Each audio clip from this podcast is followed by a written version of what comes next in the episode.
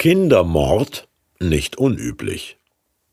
Alles wie vorhergesagt? Der Kindermord des Herodes aus Matthäus 2 Als sie aber hinweggezogen waren, siehe, da erschien der Engel des Herrn dem Josef im Traum und sprach Steh auf, nimm das Kindlein und seine Mutter mit dir und flieh nach Ägypten und bleib dort, bis ich dir's sage. Denn Herodes hat vor, das Kindlein zu suchen, um es umzubringen. Da stand er auf und nahm das Kindlein und seine Mutter mit sich bei Nacht und entwich nach Ägypten und blieb dort bis nach dem Tod des Herodes.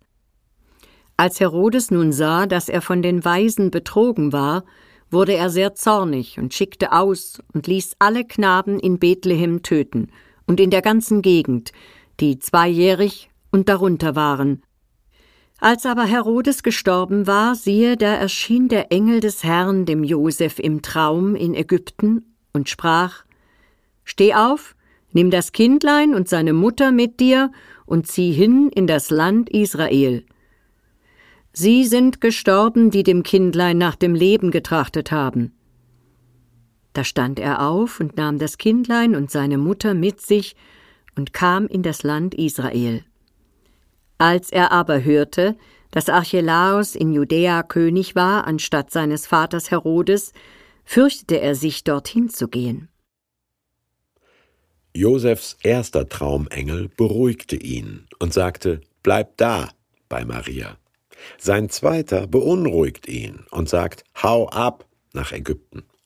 Der dritte beruhigt ihn wieder: Kehr heim. Aber Josef traut dem neuen Machthaber nicht.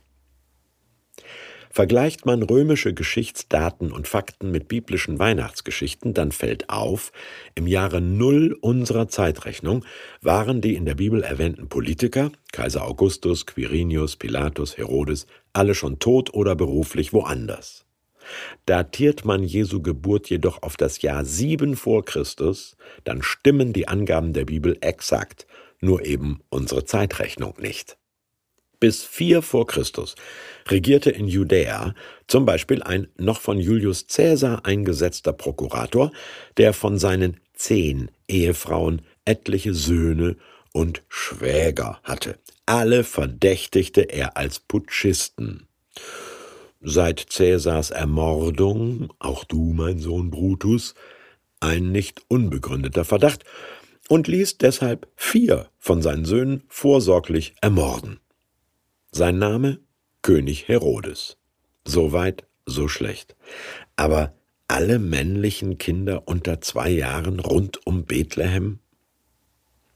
Die rund 50 Millionen Kopten weltweit und die Mehrheit der 1,1 Milliarden Christinnen und Christen überhaupt glauben unumstößlich, dass Maria, Josef und das Jesuskind sich im heutigen Kloster Ad-Dair al-Muharak in Ägypten versteckten. Nur Matthäus, kein anderer Jesus-Biograf und keine säkulare Quelle erwähnt den Kindermord von Bethlehem.